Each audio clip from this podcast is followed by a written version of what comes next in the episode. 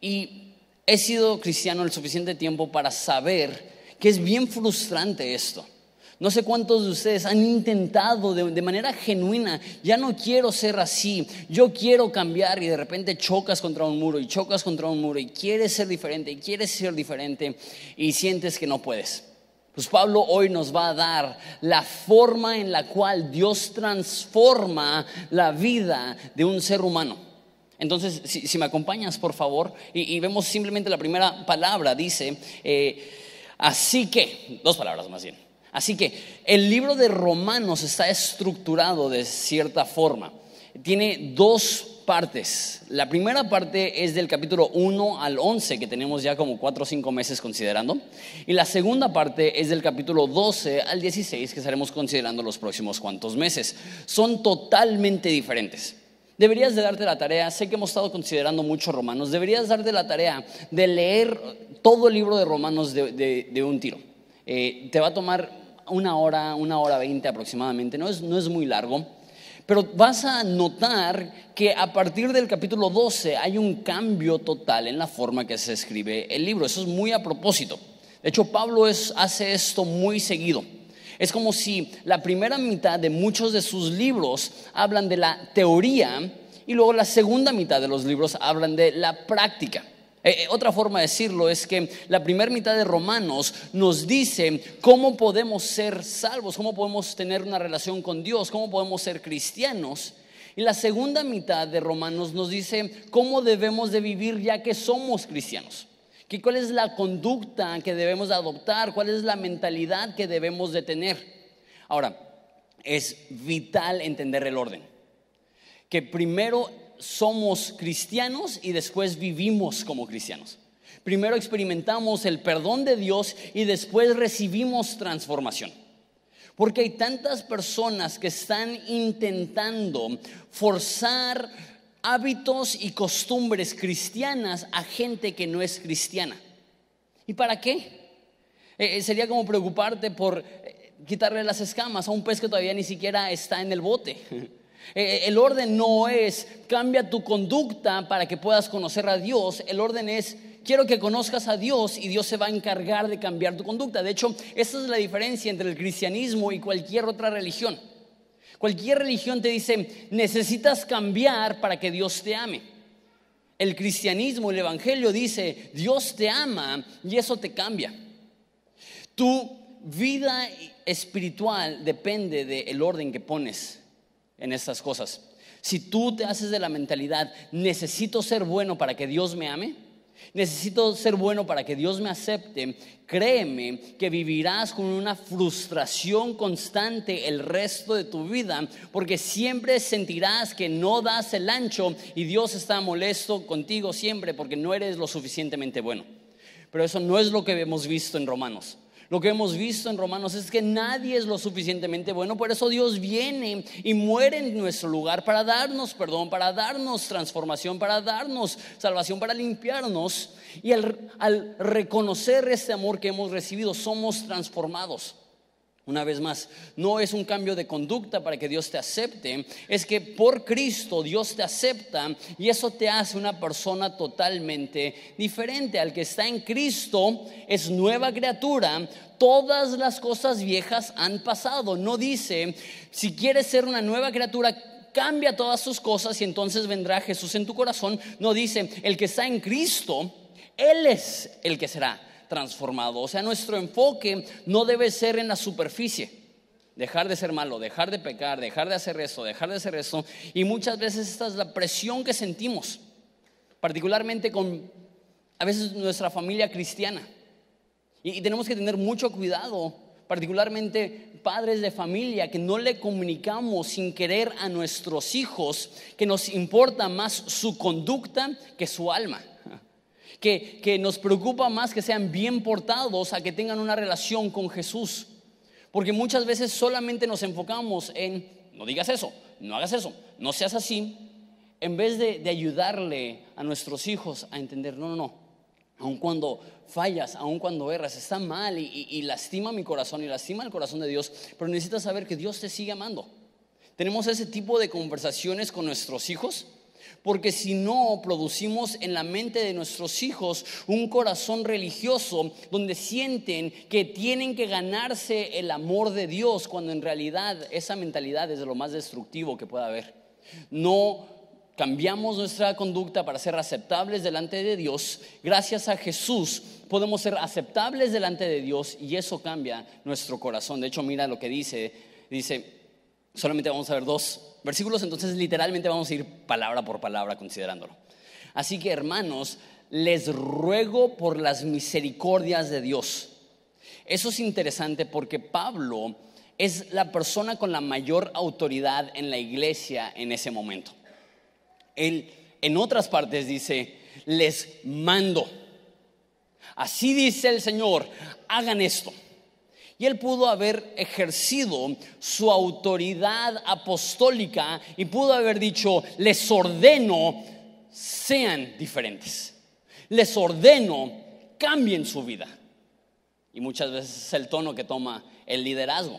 Más te vale ponerte las pilas, más las pilas, perdón, más te vale cambiar. Ese no es el tono, eso no es la actitud de Pablo. Pablo no le dice, necesitas cambiar. Pablo dice, te ruego por las misericordias de Dios. Porque Pablo entiende que nosotros no podemos forzar un cambio en las demás personas. Tú y yo no somos el Espíritu Santo. Tú y yo no tenemos la capacidad de transformar a los que nos rodean. Ahora, aplicando eso no, a la paternidad, sino al matrimonio. ¿Cuántos de ustedes, si no levanten la mano, cuántos de ustedes viven frustrados porque creen que su vida se trata de cambiar a tu cónyuge? No cambiar de cónyuge, cambiar a tu cónyuge. Esperemos. ¿Cuántos de ustedes se frustran porque dicen, por más que intento, no puedo cambiar a mi esposo o a mi esposa? Y unas cuantas personas dicen como que, si levanto la mano, no levanto la mano. Porque me estás describiendo mi vida. Es una frustración continua porque por más que le digo que sea diferente, pues no cambia. ¿Sabes? Si Dios es paciente con nosotros, tenemos que ser pacientes con los demás. y saber, tú no tienes la capacidad de cambiar a las personas. Y si cambian para que los dejes de molestar, va a ser un cambio superfluo y temporal. Si solamente cambian porque dicen, ay, ya no aguanto a mi mujer. Bueno, pues voy a ir a la iglesia. ¿Va a ser eso la forma en la cual quieres que llegue tu esposo a la iglesia? Ah, no quiero estar aquí, pero bueno, porque mi mujer no me deja en paz. No sé si estoy escribiendo tu vida. Pero que si en paciencia, dices, no te voy a forzar. Te, voy a pedir, sería increíble que fuéramos, pero si, no quieres ir, no vayas. Y, todos los hombres así como, yes, predícalo hermano. No, pero cuando un cambio se da, no porque está siendo forzado, sino porque está naciendo del corazón de uno, eso sí produce un cambio duradero. No debemos intentar forzar la espiritualidad en las demás personas. Esto pasa mucho. Ves una, una pareja que, que no son cristianos y están teniendo relaciones y los ves como si fueran los más paganos del universo. ¿Cómo te atreves? La verdad es que si alguien no tiene a Jesús en su corazón, no tiene el filtro que nosotros tenemos y no podemos demandar de ellos una conducta que no, no han sabido el por qué antes de intentar cambiar la conducta de alguien, tenemos que presentarles a Jesús la misericordia. Te ruego por la misericordia de Dios, porque Dios te ama y Dios es bueno. Puedes vivir diferente. No somos el Espíritu Santo. Tú y yo no podemos forzar el cambio de nadie. Tenemos que ser pacientes saber que el mismo Dios que te transformó a ti, le transformará a Él. ¿Y sabes lo que es chistoso? Nadie aquí maduró de la noche a la mañana. Nadie aquí amaneció un día y de repente, wow, soy bien maduro. Todos estamos en un proceso. Y qué curioso que cuando nosotros llegamos a la madurez y nos toma 5, 6, 7, 10 años madurar, esperamos que la gente que tiene 3 días de cristianos maduren así. Necesitamos aprender a como Pablo, decir, sí, mi deseo es que madures, Mi deseo es que cambies, pero no, te lo voy a forzar. Te, te, lo voy a presentar como la mejor alternativa para tu vida. Te voy a rogar, quiero que lo hagas, no, no por, porque estás siendo forzado, sino por amor. No, no, no, no porque por compromiso, sino por deseo propio. Ahora, entonces dice, les ruego por las misericordias de Dios en base a lo bueno que Dios ha sido contigo, que presenten sus cuerpos en sacrificios vivos. Y sé que algunos de los que están aquí tienen tiempo como cristianos y este, este versículo es muy famoso. Y ni siquiera consideramos cuál puede ser el significado de un sacrificio vivo.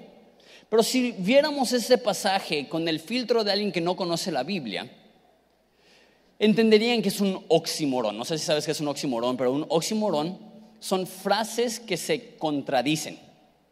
Este, por ejemplo, un oxímoron puede ser agridulce.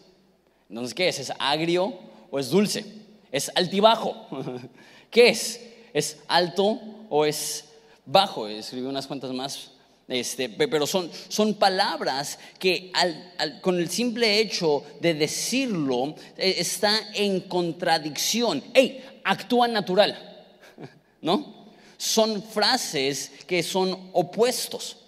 Para la mente antigua, decir presentar tu cuerpo como sacrificio no denota lo que tú y yo pensamos, que como papá, ay, cómo me he sacrificado por el bienestar de mis hijos. ¿Qué significa eso? Fuiste fiel al trabajo, proviste sus necesidades. Esa no es la mentalidad antigua.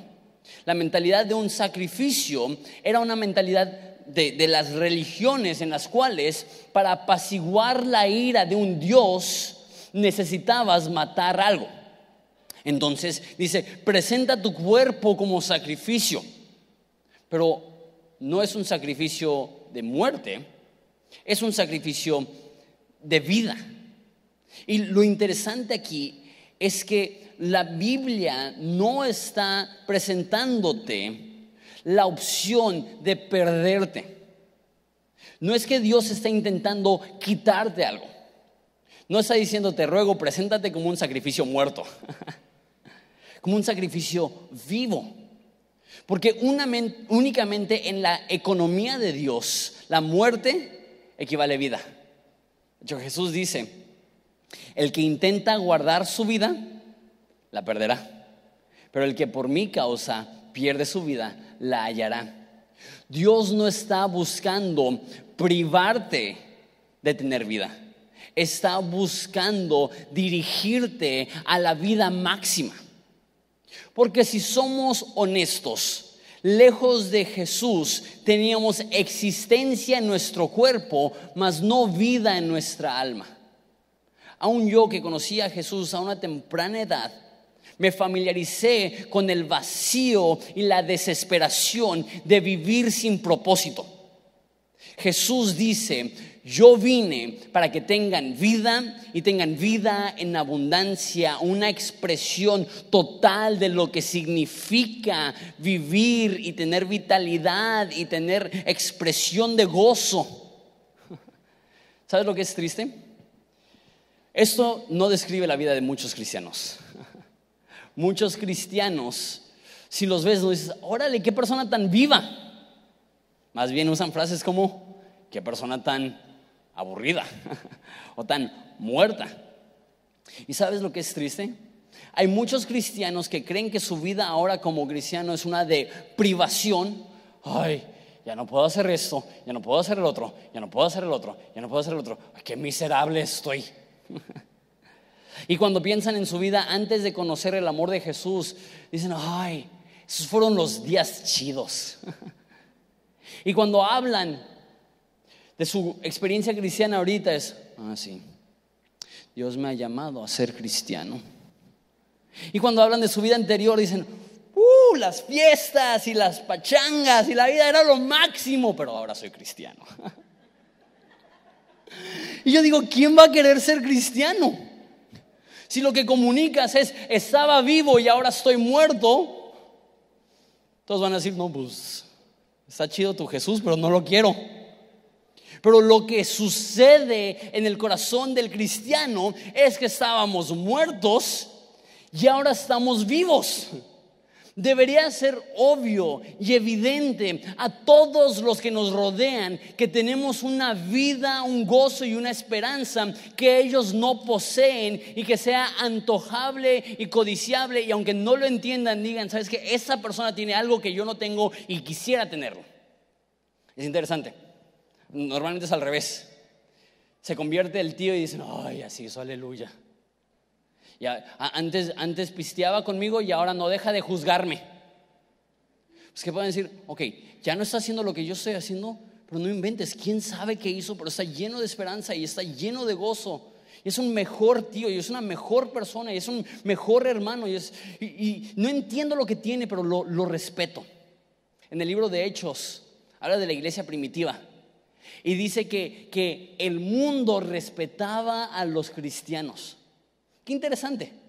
Porque hoy en día hemos perdido el respeto de los no cristianos. Por el afán de no ofender a cristianos, preferimos ofender a no cristianos. Y en vez de ser como la iglesia en hechos, que los religiosos los aborrecían y los no cristianos los respetaban, ahora somos aceptados por los religiosos y aborrecidos por los no religiosos. Y lo que dice en hechos es muy interesante. Dice que los respetaban pero no se animaban a unirse. Que, que, la actitud debe de ser, ¿quién sabe qué le hacen con los cristianos? Pero qué vivos están, qué pilas están, qué listos están para ayudar, qué listos están para servir, qué listos están para sacrificarse por el bien común, qué llenos de esperanza y gozo están. Me da miedo unirme, no, no sé si me puedo unir, pero lo respeto. ¿Qué pasaría si empezamos a hacer eso? Necesitamos cambiar nuestra mentalidad. Es un sacrificio vivo. Dios no está buscando privarte de algo. Dios está buscando darte la mayor expresión de vida. Y sabes, eh, estaba hablando de esto, tuvimos, fuimos anfitriones de la conferencia de pastores de, de, Calvary ayer y estaba hablando de cuando yo tomé el liderazgo de esta iglesia no fue nada fácil. Fue súper, súper difícil. Y ahorita tenemos una iglesia con un ambiente lleno de fe y esperanza y crecimiento. Cuando llegué era un ambiente de crítica, de, de frío. Y fue difícil. Y mi papá hablaba conmigo y dijo, Jonathan, no estás sufriendo. Es difícil, pero es un honor ser pastor. Es un honor servir a una iglesia. Dice en Salmos que debemos de servir a Dios con alegría de corazón. Y ser cristiano te costará mucho.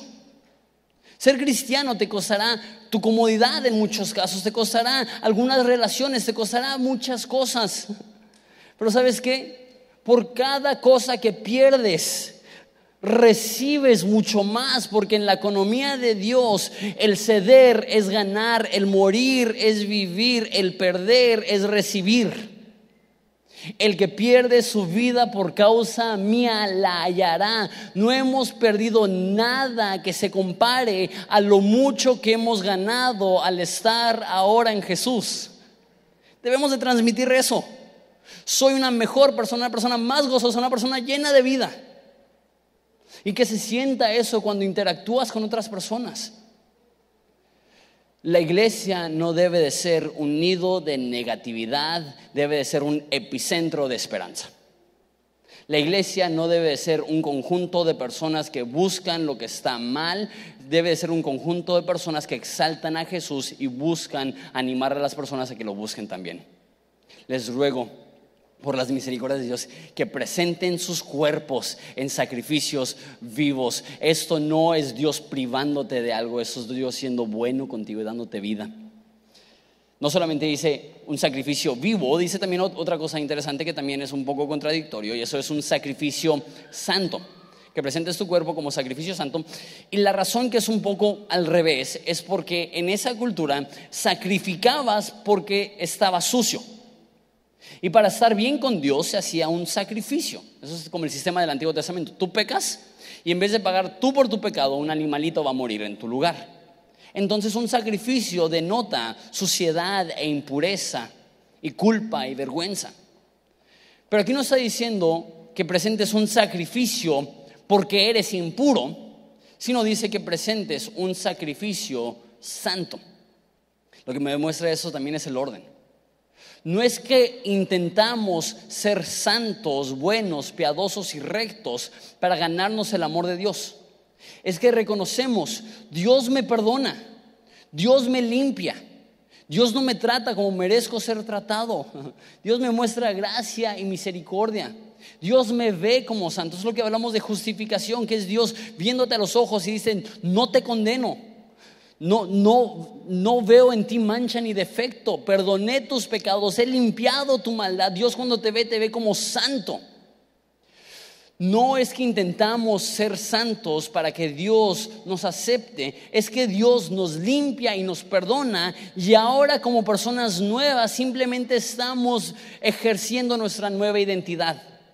Jesús dijo, si me amas, guarda mis mandamientos. No dijo, guarda mis mandamientos para poder amarme. Dijo, si me amas, guarda mis mandamientos. Ese, es el orden.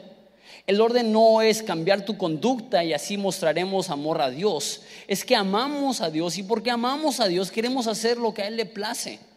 E, es, es, cuestión una vez más, no de superficie y de conducta y de acción y de acciones, es la condición del corazón. E, es nuestro afecto que amemos a Jesús. Porque no quieres lastimar al que amas. No quieres ofender al que amas. Y, y, si estás batallando para vivir en santidad, no necesitas enfocarte en tu pecado. Eso es lo que están haciendo muchas personas. Ay, ya no puedo hacer eso, ya no puedo hacer eso, ya no puedo hacer eso, ya no puedo hacer eso. ¿Y qué es lo que pasa? Lo siguen haciendo. Porque la solución no es enfocarte en tu pecado, la solución es enfocarte en tu Salvador. La, solución a la santidad no es intentar ser una mejor persona, es enamorarte más de Jesús. Es querer servirle a Él, es un cambio de corazón. Comparto un, ejemplo de una manera un poco eh, rara. Yo mucho tiempo intenté cambiar algo acerca de mí, algo que no me gustaba. No sé, ¿a cuántos les gusta la Coca-Cola? A mí me gusta mucho la Coca-Cola, demasiado. Por varios años de mi vida estaba consumiendo dos o tres botellas de, 600 mililitros de Coca-Cola al día. Prácticamente dos litros de Coca de Coca-Cola al día. Y, nada más para darles mis antecedentes, mi papá tiene problemas de azúcar baja, hipoglicemia, mi mamá es diabética y mi abuelita murió de diabetes. Entonces, digamos que no tengo la mejor sangre para controlar tanto consumo de azúcar. Y no era solamente la Coca-Cola, sino que todos los días me daba una vuelta al Oxxo a comprarme mis chocorroles, mis pingüinos, mis bubulubus y demás. ¿Alguien se identifica? No levantes la mano. y lo, digo en broma, pero realmente no es broma. Yo sabía que me estaba matando.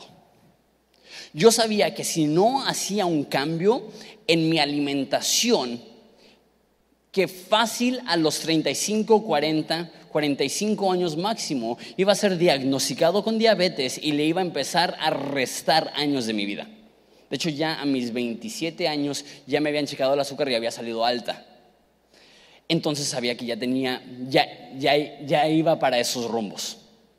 Y no saben los años que decía, ya, no voy a tomar coca. Es tan fácil como dejar de tomar coca, voy a dejar de tomar coca y, y, nunca he fumado, pero a lo mejor me identifico con la gente que intenta dejar de fumar.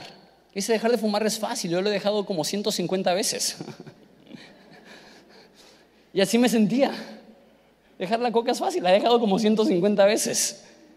Y, y pasaba una semana, o realmente pasaba día y medio, y como que cuando me daba el bajón de energía, decir, necesito mi Coca-Cola. Hasta que empezó a haber cambios en mi cuerpo. Ya no tenía el metabolismo de alguien de 18 años. y empiezo a subir de peso. y, no es que era muy gordo, es que tenía una cantidad de grasa poco atractiva. Particularmente en mi abdomen y mi pecho. Mi esposa me veía y veía mi pecho y decía, qué envidia.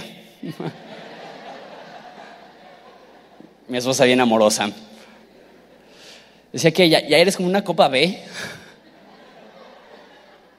Estaba intentando correr para bajar un poco de peso y decía, oye, tengo un sports para que te puedo prestar si quieres para... Me acuerdo que estaba en Acapulco y estaba intentando correr para bajar de peso y no, no estaba cambiando mi, mi, alimentación. Mi mentalidad era, voy a correr para comer a gusto.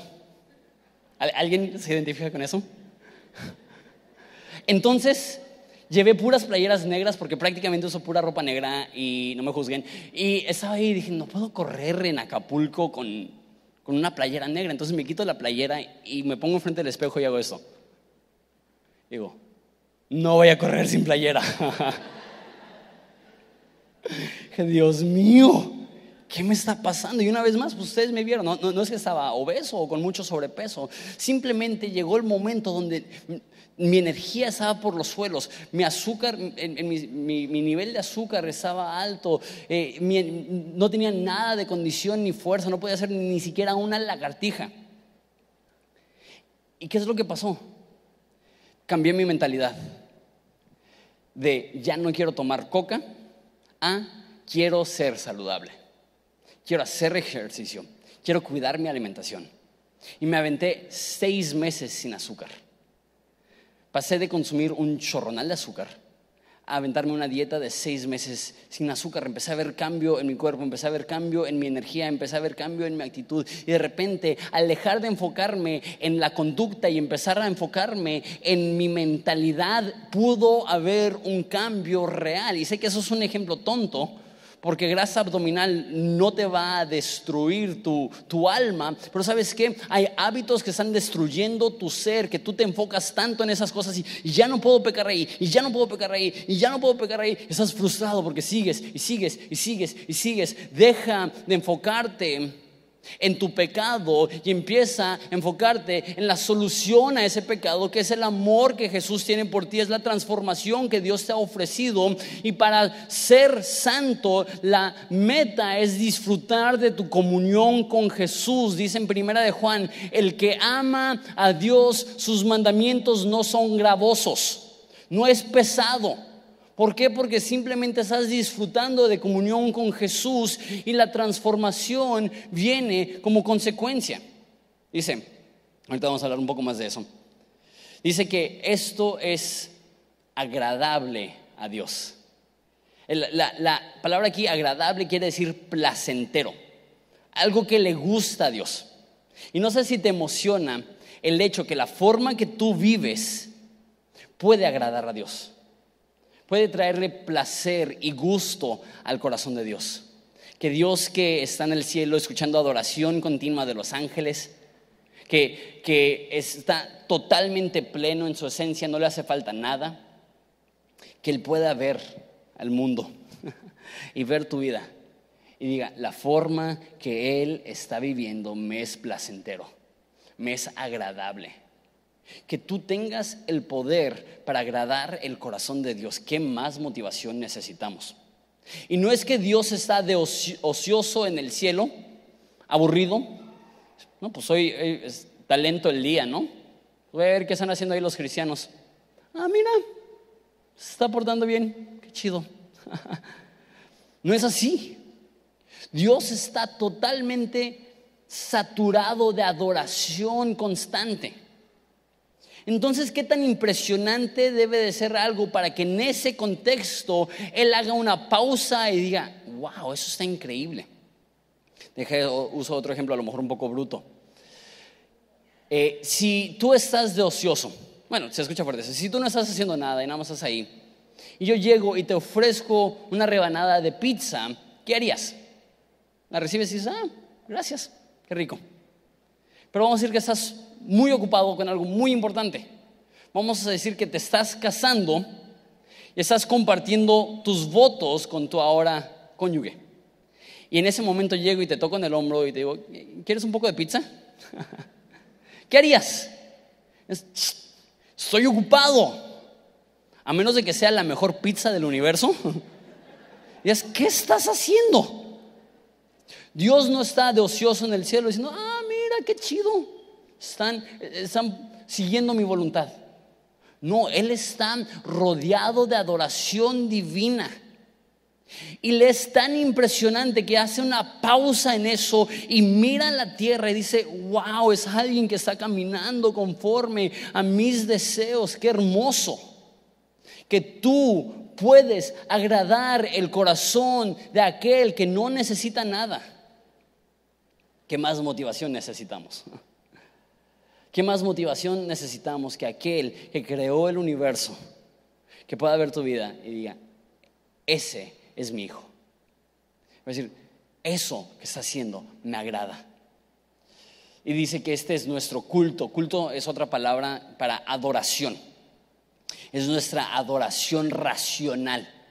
Que al considerar todo lo que Dios ha hecho por nosotros, lo, lo único lógico es responder con dedicación absoluta, con entregar nuestra vida completa, con un sacrificio vivo donde presentamos nuestro cuerpo al servicio de Dios y absolutamente todo lo que hacemos es para su gloria. Siguiente versículo. Dice, no sean conformados a este siglo, sino transformados por medio de la renovación de su entendimiento para que comprueben cuál sea la buena voluntad de Dios agradable y perfecta. No, no sean conformados a ese siglo. La palabra aquí conformados literalmente significa ser formados por presión externa. Que no, no tomes forma de acuerdo a la presión que pone sobre ti la sociedad. Y muchas personas cuando piensan en ese, en ese concepto de ser conformados a la imagen del mundo, están pensando meramente en apariencia. Están diciendo, necesitas vestirte diferente, necesitas eh, ser muy obvio, entonces hay personas que toman esto a un extremo que dicen, las mujeres no deben de usar pantalón, no deben de maquillarse, no deben de cortarse el pelo, no deben de pilarse las cejas, ¿por qué? Para que las personas las vean y digan, algo tiene diferente esa mujer.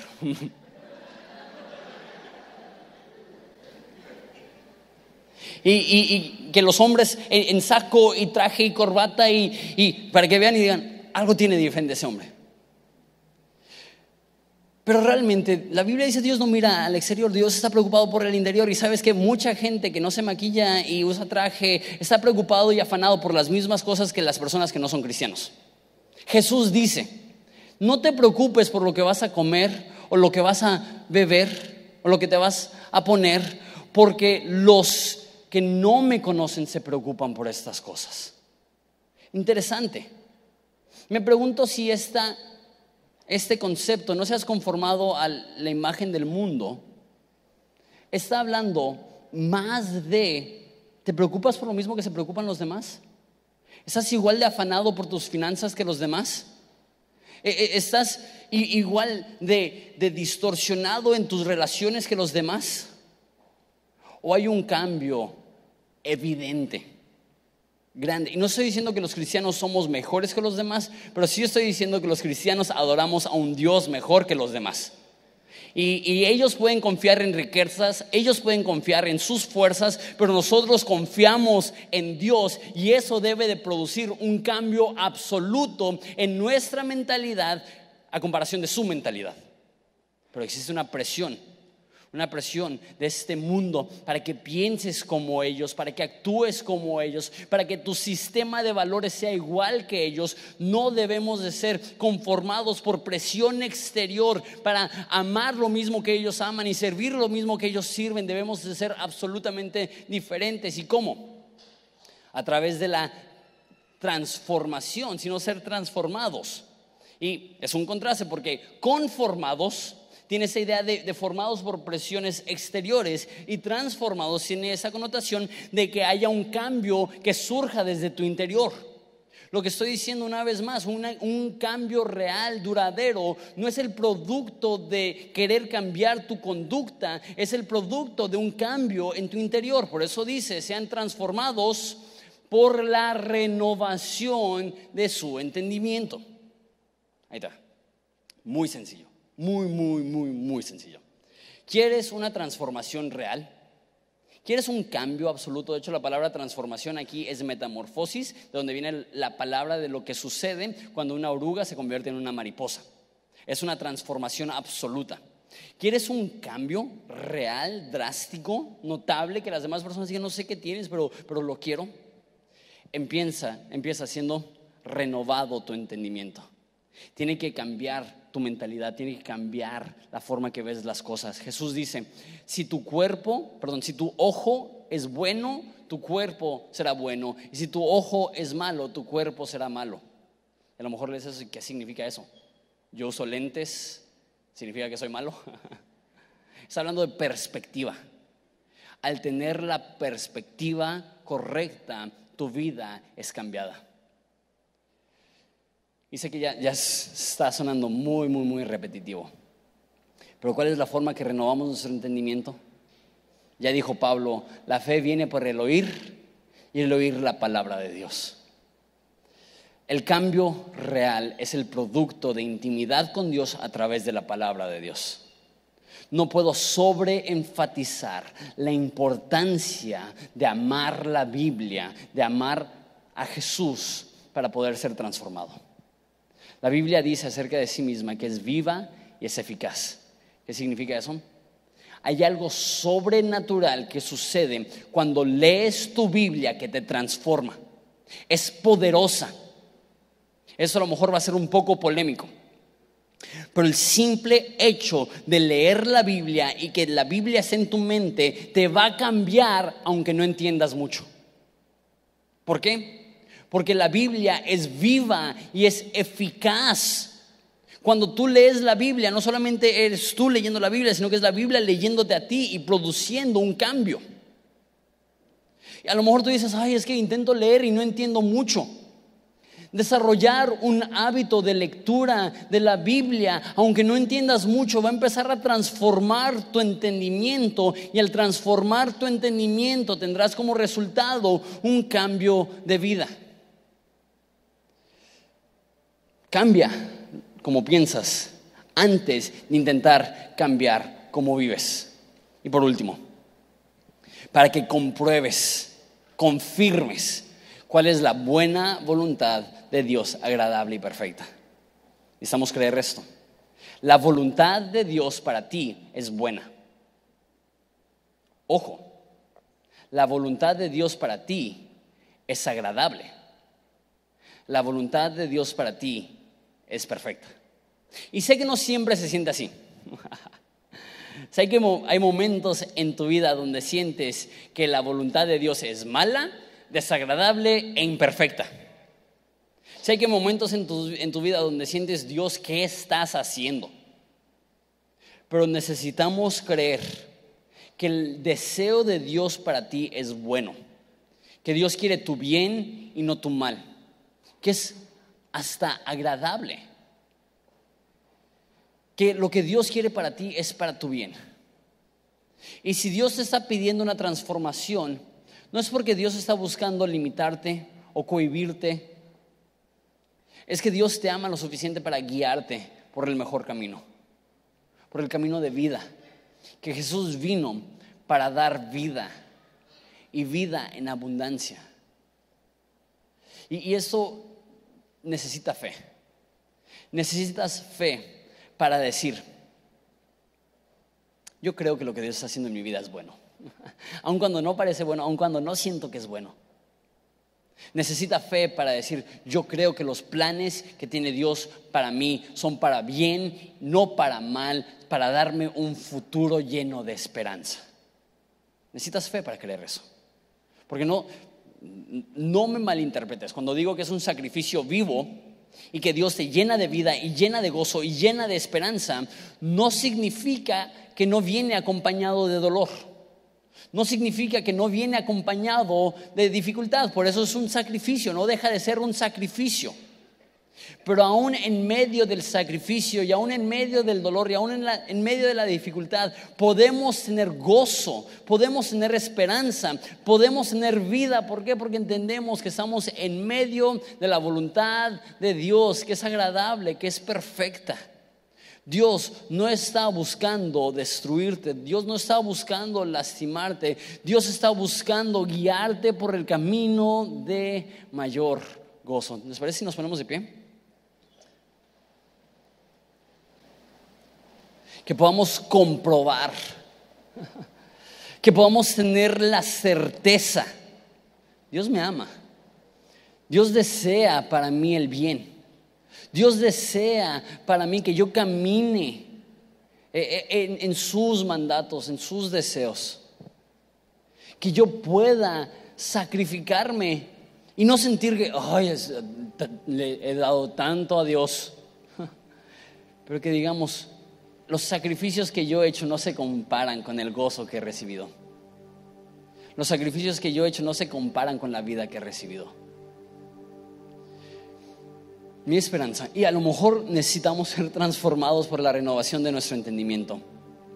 A lo mejor necesitamos llegar al punto donde cambiamos nuestra mentalidad y dejamos de ver nuestra vida pasada como los buenos días y ahora como los días terribles y darnos cuenta que esos eran los días vacíos, los días llenos de, de falta de propósito los días llenos de inseguridad y de vacío.